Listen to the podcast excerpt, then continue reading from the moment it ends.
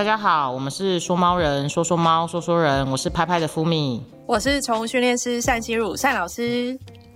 Hello，单老师。嗨，福米，我跟你说，最近我朋友他找工作，然后最近工作好像不是很好找，他就很犹豫，然后问我说：“那个我当初啊是怎么决定要当训练师的？”他想说，因为我就是很专注在做训练师这件事情。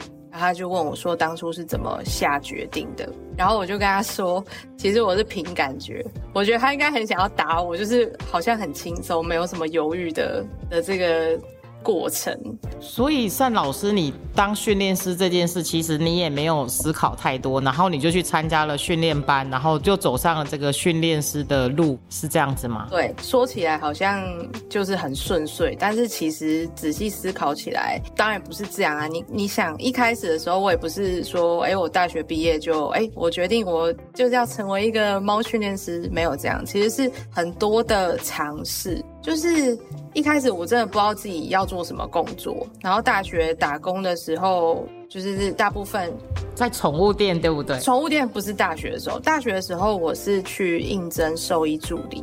那个时候，大部分同学就就是那种端盘子嘛。学校附近不是都有很多那个餐厅啊、餐饮业啊、服务业。你有做过吗？大学打工的时候？有啊有啊，大学的时候一定要的啊。对，但是因为那时候那个端盘子，我没有办法拿太重的东西是撑在手上的，因为我的那个脊椎有就是天生有一点点角度不太正常。对，所以重的东西我是没有办法就是端盘子，所以就那时候就觉得说我唯一有兴趣就。就是跟动物相关的，但附近没有嘛，就只有动物医院。然后他有在，我看到他那个贴那个应征的。但是他说一定要正职，哎，我大学没有办法正职，可是我就只觉得这个东西是能够引起我的兴趣的。结果我就自己把我的课表可以的时间写出来，然后硬寄 email 硬塞，就是医院读取，然后他都没有已读哦，我用一零四应征的，然后我就再打电话问他说，哎，有没有收到我的履历？就是超级积极这样，就他就说，哦，等一下再看啊什么。结果呢，就一直一个礼拜后都没有回应。结果你知道怎样吗？最后他打电话给你。当然没有啊，可是你就登门拜访。对，我就想说，反正动物医院就就开在那边嘛，那一直这样子等。其实他们要我等，我也等了，但是就没有回应，我就直接登门拜访这样子。然后医生就有点吓到，就说：“好，那不然你哪时候等我们有空的时候，你再来那个我们面谈。”就他有大概看了一下我的履历，说：“好，那不然我们来面谈。”然后结果呢，就面谈，他就说我们时薪很低哦，一开始只有七十而已哦，你可以吗？以前以前，哎，张老师，你的时薪七十哦，那你跟我年纪没有差很多嘛？哎，真的七十，七十是最低的最低。那时候好像有规定，可是大家好还没有完全照着那个政府的最低时薪走。对，然后他就说一个七十，七十真的很久哎。哎，对。现在是一百七哦，对，现在一百一百七十六，还多了那个六块钱。对对对对。然后呢，因为我也不是很 care 这个，我就说好好好，那如果你 OK 的话，我们就什么时候来报道。然后他就一直跟我说，一开始很辛苦，你不可能坐在柜台哦，你要去后面弄住院动物，你要清理那个大便什么的。然后就他就讲的好像很困难。这我觉得就这这都是我预料之中的，本来就是要做这些事情啊。对，我不觉得大便或粪便怎么样。然后后来那个我就顺利的去工作嘛。他们原本找正职，但是因为可能被我的那个真诚感动，然后他们又很缺人，所以我就顺利的在医院工作。然后工作差不多半年的时间，他们就就是我们就比较熟，就聊开。然后他就说，我们那时候想说，你这个样子一定不会来的啦，时薪那么低，然后又那么辛苦。应该就算来也待不了一个礼拜、两个礼拜啊！结果没想到，我就这样做做做做了半年。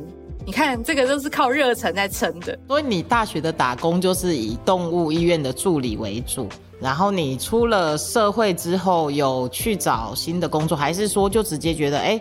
我就是想要做这一行，然后我就是，哎，有有找到这个机会。我一开始毕业的时候，你知道那个时候，嗯，家里面总是会干涉一些什么，就是会说要去办公室啊，你要去银行啊。你知道长辈的观念就是银行的饭碗就是对对对最好的，跟跟我差不多。对对对。虽然我我们台南嘛，对不对？同乡，大家觉得同乡一定要那个坐办公室，对，当老师，对，当老师坐办公室，然后就会觉得说银行比较稳定啊，然后有发展，不然就是要去企业的底下上班，就企业哦，公司还不够这样子。然后就因为长辈一直洗脑嘛，然后一开始自己真的也不知道知道自己喜欢什么，可是不确定说是不是真的要做哪一行。对，毕竟那个时候大家都会犹豫说兴趣跟钱，然后还有发展，就是都是这些东西在拉扯。然后呢，就去了所谓的企业里面工作，就是做一个 结果大概做了多久？做 office 吗？还是做行政？那个特助董事长特助，对，哦通常，哎，尚老师，你知道通常董事长特助都是二代。尚老师，你跟我说你是富二代，你诚实跟我说。董事长特助为什么是富二代？我跟你说，很多董事长特助都是董事长的小孩，你知道吗？我，想太多，没有没有，我很多，都我我很多看名片递出来之后，我写特助，我就想说啊，这个一定是董事长的小孩。那种中小企业都是这样。哦，没有啦，我去的那个企业是真鲜回转寿司那个真鲜、哦，OK，OK 那个节，那跟我一点关系都没有。对，那特助的工作其实就是里面外面都会跑，然后很杂，就是。就是公司的事情嘛，你要订机票什么那些就是杂事，然后安排行程啊、跨部门沟通等等之类的。然后小就小到说狗狗生日，他们家狗狗生日。也要你负责就对了，办 party 呀、对，要负责办 party 呀、综合性业务。狗狗的蛋糕要怎么样？今年跟去年不能重复。然后狗狗的 party 是不是要有一些活动？大家带狗狗来，是不是要有个竞赛？你懂吗？就是这个 party 是要做这些 对对对这些，安排跟规划。所以我觉得，哦，嗯，所以这个工作你做了大概多久？大概七八个月，我觉得有一点是就开始有点重复了。哦，所以就不喜欢。对，没有开始有点重复之后，对，那尚老师，你还没有回答我你是不是富二代这件事情。不是啊，我就说那个真仙的那个跟我完全是不认识，我真的是靠靠那个脸面试进去的，哦，没有啦，等等，我真的是靠脸面试进去的，但是大家可能会误会，但呃，所以我要讲我的那个上司是女生，这样大家就不会误会，对，所以是靠脸跟实力进去的这样子。好，所以呃，差不多七八个月，我开始觉得有一点重复，我就跟那个我的上司提说，呃，我就真的是自己找麻烦，有没有什么不一样的事情可以让我学习或做，或是让我做其他更多的？对，然后他就说，呃，可能没有，但是你可以协助哪个部门哪个部门，反正最后我就是有点到了那个行销部，就是学一些行销这样。然后接下来呢，行销部就是基本上都要在办公室，你才有办法联系海外，或者是做一些图片的设计，看有没有什么问题啊。然后我就发现我的屁股好像有问题，就没有办法坐在位置上。哎、我没有办法坐住，我就开始就是我我真的觉得我就是对什么时候下班，我就开始有点在耗时间。但理论上行销部应该是要加，但是行销很忙哎、而且很忙，理论上是要加班，对不对？对，然后而且其实我们也没有一直坐在位置上，就是例如说像我们就要拍照啊，然后例如说我们就要安排呀、联系呀、然后还要呃，例如说哎，就是去觉得这个景怎么拍比较好啊，然后可能有时候还要出去外出外景，其实很忙哎、还是其实真鲜的比较不就是都在吃寿司，没有，因为公司有啦，寿司就是新品，我们都会先吃，厨房在我对面而已。那个大公司跟小公司有差，因为我们对，有差，部门就比较多人，所以分工比较细。对，所以我不是做图的那一个，我是审图的那一个，还有想 idea 的那一个。所以老实讲，就是他们都在加班，但是我事情真的做完，然后我就觉得，那有可能是我真的做事情比较快一点点，就是效率比较抓的比较紧一点，所以我就会觉得我真的做不住，我受不了了。然后我就总共在真仙待了差不多一年，我就挣脱长辈的束缚。还挣脱，你还用挣脱？就是我已经做了，我对我真的是挣脱长辈的束缚。但然后呢，我就决定说我要当业务。但是呢，我要当业务这个不是从我大学毕业我就知道的、哦。大学的时候，其实我超讨厌业务，因为很多同学做直销，然后我就觉得他们关心我都只是为了要我买产品，然后我就觉得天哪，这感觉好你 你安利了吗？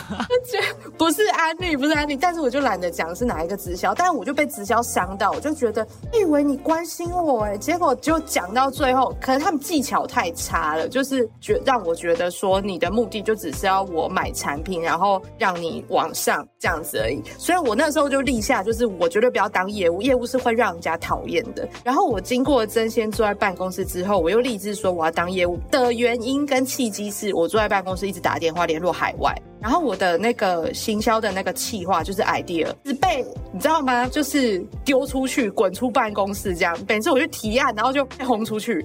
我就想说，你为什么？然后我就发现，外面真正在执行，跟你坐在办公室想，本来就是会对不上啊，所以不实用。那这时候我就。对，就觉得觉得说，我既然又坐不住，然后我又觉得在办公室靠着电话学习有限，那我是不是要去做业务？然后我就开始去找业务的工作，但是要是跟宠物相关的，然后就开始当业务了。那所以你第一，你当了什么宠物相关的业务？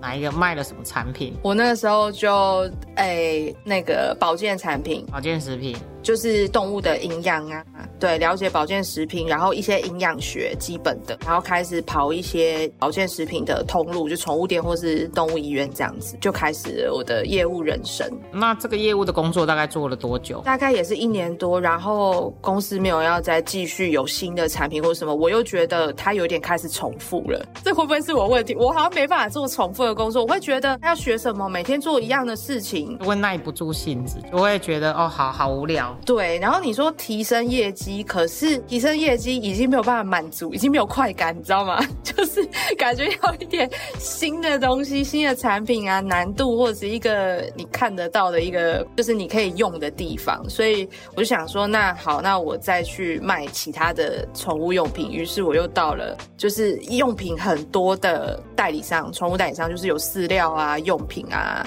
包包啊、保健品，然后我就可以学比较。全面的东西，这样。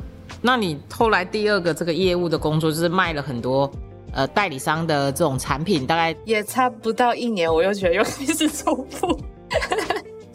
所以尚老师，你前三个工作，哎，各位粉丝，大家发现哦，其实以后不要觉得挫折哈。出社会之后，前几个工作如果都没有满一年，没有关系哈，因为尚老师也是这样子啊。哎，我跟你说，可是我真的觉得很多人都这样。对，因为你没有这个过程，你没有办法知道你到底想做什么事情。没错，所以我会讲这些过程，就是说我也不是一开始就知道自己到底要干嘛，我只是大概有一个，看我还要挣脱长辈的束缚。为什么不一开始就挣脱？因为我不确定我的选择是对的还是错的，一定要试过才会知道自己适合。所以到了我，呃，就那时候就突然不知道为什么就觉得，反正我就是要做跟动物相关的。那后来就去上了行为的课，但是我跟你讲哦，我到上了行为的课，我都还没有决定我要当训练师。那是什么时候才开始？什么契机？什么时候才让你觉得你要当训练师？就是我那个考过的时候，考试通过，检测通过的时候，然后接下来。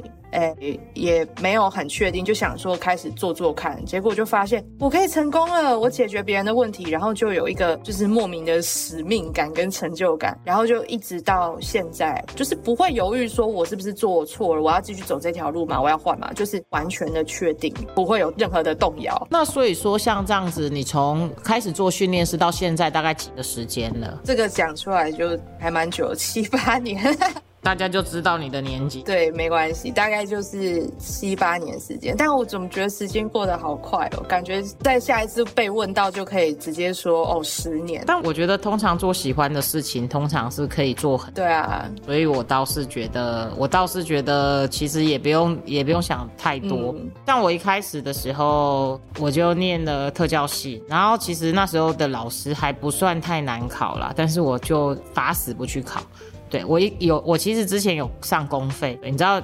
那个台南，我们都我是念台南女中嘛，我们都笑说台南女中出很多老师，所以我一开始是有公费，但我也没有去填。然后后来就念了特教系，念了特教系之后，我就也没有想要继续往这条路。反正我也是去当了业务，当了大概半年。然后后来就觉得，哦，这实在是在外面开车实在太累。然后呢，后来真的太累了，因为我开车很会睡觉哈，所以就是觉得这个工作可能因为睡眠的问题没有办法，身体不适合。对对，身体不听使唤。然后后来。我就去呃南台科大上班，我那时候在科大的那个辅导室当那种资源教师的老师，然后做了几年之后，我就想说，哎，我其实觉得蛮有趣的，但是我又觉得，哎，就跟尚老师一样，但是我的耐心比尚老师久一点。你都是几个月，我大概我这次做了一两两年多吧，我记得两年多快三年。嗯，我就想说，哎，那我想要做辅具，那我就去就考了研究所，去念了工业设计。结果没想到辅具没有做，做的时候突然就觉得，哎，好像做宠物的东西也很有趣。然后就开始换到这条路上。哎，那你很广哎，特教系是是特别，为什么叫特教系啊？身心障碍啊，特殊教育，资优或是身障都是。你那个时候为什么会选？嗯，我没有没有什么会选，就随便填呢。大学的时候你知道，因为也有父母的父母的期待嘛，所以也是不得已，就是只好就是一定要选那个师范体系啊。我爸自己是高中老师啊，对。所以就是他会觉得哇，这个又有寒暑假，然后又有又没有什么很大的压力，然后呃就工作稳定稳定，以后还有退休金，觉得很棒，觉得女儿必须要去念，对。但是你知道每个人的兴趣还是会不一样，对。然后每个人的发展都是会不一样的，对。我觉得。就跟就跟我讲过，我们家其实是不太接受宠物的，一开始到最后现在也是，哎，就会做转变，对对对对对。那所以我觉得，嗯，就宠物这一块的那个契机是什么？宠物这块契机其实就是我跟我合伙人，反正我们两个就在聊天然后就说，哎，好像市面上也没有什么宠物用品特别好看，在。蛮多年前，特别好看，然后就觉得哎，好像可以做一下。一开始也是说，啊，不然我们来来做个宠物住宿就好了。猫咪住宿啊，猫咪很可爱，每天养猫咪，哇，觉得好开心，铲铲屎就好。很单纯的想法。对，那后来就觉得哎。但这个好像我们是不是应该要做我们自己擅长的事情？哈，那时候误会这种设计类可能是自己擅长的啦，哈。但没有想到后面的这个要付出的这个成本啊，时间是这么的巨大。那时候没有想啊，创业就是这样啊，你一旦就是想多了就不会做。对，那没有想的时候就会就会做。对，没错，就不要想就会做。对对对，就像尚老师一样，你可能当初开始在当训练师的时候，一定没有想清楚，不然刚开始一定好几个月。尚老师，你什么时候接到你第一个客人？我想一下哦，回来。之后，呃，大概第三个月吧，那还不错啊。你看，你只有饿了三个月，你是饿了三个月哦。对，因为那个户头真的就是已经拉红线了，那个水位已经整个快要干枯了，一定要做些什么。对，所以我就对，通常就是会没钱啊。坦白讲，就是尤其是创业或是什么，所以所以尚老师你也是蛮幸运的哎，就是一开始你就可以接到案子。对，所以这样子到你真的可以收收支损益平衡，大概花了多久？损益平衡哦，损益平衡半年吧。哎，那也很快耶，其实很厉害耶。所以投资自自己喜欢的、有兴趣的事情，就是不要怕。对，所以像那时候没有想说，完全没有想说能不能赚回来，完全没有想。可是我跟你讲，家长会想，那个时候就会说，啊，你要做这个，台湾多少人？然后就就会算说，那那个每一届有多少训练师？因为我爸是做生意的，他就开始在算一些我从来没有想过的事情。然后他就觉得说，这个东西发展不起来啊，那个什么什么什么之类的。那你爸你爸现在有没有吓坏了？我就没有理他。啊但是我跟你讲，家里从来没有支持过我，就是他会觉得说，你这个只是玩玩而已啦，什么宠物。然后就会想说啊，你玩累了，吃到苦头了，你就会乖乖去银行上班。看摩羯，对，又开始了。然后直到我做了哦，而且我爸每个月都会问说啊，这个月几个学生啊？就是那种你知道，他也不是故意要唱衰你，可是他就是觉得说怎么样需要帮助了吧的那一种。但是我就没有啊，不需要，我我一定自己想办法，就是。从来不会跟家里说，哎，我需要那个资助。哇，好好厉害！我从小就这样，个性的问题。对，这真的是个性的问题。然后呢，一直到了我做了大概两两年的时候，我出了第一本书。然后呢？我爸才传讯息跟我说，因为我们不是住一起嘛，他传讯息跟我说，他那个书上市的第一天到台南的第一天，他说他早上很早就去成品那边等开门，然后结账买那一本书，好感人哦。到那个时候我才知道说被认同。你看，有时候要搞很久，你知道吗？出书吧，人家想说你到底是在干嘛？而且我跟你讲，亲戚真的很无聊。他们都喜欢去问对方小孩子，你知道过年的时候，哎，小孩做什么工作这样？对啊，管好自己的小孩就好了，到底为什么要管别人？真的是很烦。然后我跟你说，我那个时候就是因为我工作换来换去嘛，就是被大家看不起的那一个，因为因为我就是不是一个，就是好像。什么不是一个标准小孩？对对，不是一个标准小孩，然后工作想换就换这样子，然后都做不久，然后履历一定看起来就不怎么样。但是一样是到我我出书之后，大家就说：“心如你上那个，心如你上那个电视怎样啊？我们家猫怎样？哎，我跟你讲，我朋友的猫怎么样？开始哦，我变专家了。”那就是围着你，然后眼睛有光这样子，哎，这个感觉真的差很多，被肯定了，被肯定了，真的。对啊，所以之后亲戚应该不会再讲讲什么了吧？亲戚现在应该觉得，哇，这个我们我们心如就是不一样啊，我们三老师不一样，已经就是哇，就是有自己的一片天了，竟然还有这个职业。对，但他们可能也不会表达这么明显，但是就是说态度会不太，就是会差蛮多的这样子。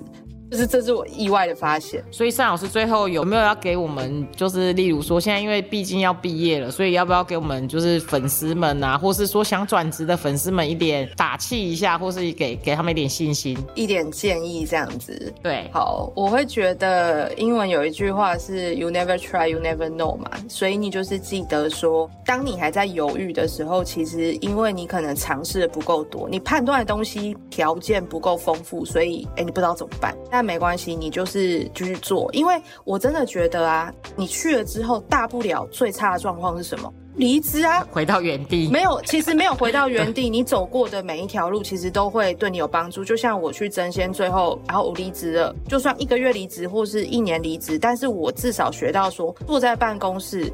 跟外面会有落差，所以你知道很多设计师跟在施工的那个会没有办法沟通，有时候也是因为现场跟你坐在办公室执行那是不一样的。所以就是要多出去看，所以你走过的路，你最后大不了就是离职而已。其实你不会有任何损失，全部都是一个，就是你走过的路啦，就是你的经验跟你的人生，因为你做的每个选择会改变你的路上的风景。我觉得你看的风景会不一样。对，然后我会觉得说，如果当你就是经济条件，就是钱跟兴趣怎么去做平衡，很多人都会卡在这个点。那我会觉得看你现在的生活是什么。如果你现在是可能没有家庭，或者是你没有很多要烦恼的事情，你会可以以兴趣为主，因为现在这个时代，其实大家是以。呃，有没有专业为主？所以你做你有兴趣的事情才可以长久。但是如果你是已经有家庭，然后可能以小孩为主，就是你的重心完全不一样，那你当然是考虑经济跟稳定是最主要的嘛。所以也要看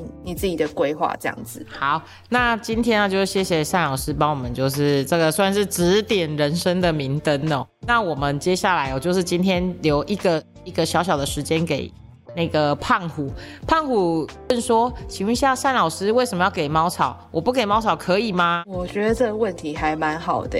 嗯，我们讲干的猫草就是会让猫咪开心跟兴奋嘛。那你没有给它这个东西，就有点像人生少了一点，可能看电影啊、唱歌啊一些娱乐，就只是把它娱乐抽掉，吃爆米花。对啊，你为什么不给？既然它有这个兴趣，你就可能。就是给他一点，偶尔这样子。然后当他有压力的时候，他的压力至少哎多一个出口，其实就这么简单而已。OK，好，那所以呢，其实是可以适当的给猫草哦，因为有些人我看有些人也会说一直刺激，一直刺激。我是觉得应该是适当的给猫草，猫咪开心开心，我们也开心开心。对，好，OK，那我们今天就到这里了，那我们下次见了哦，拜拜，拜拜。有任何关于猫的事情想跟我们说说吗？欢迎留言给说猫人，下次见喽，拜拜。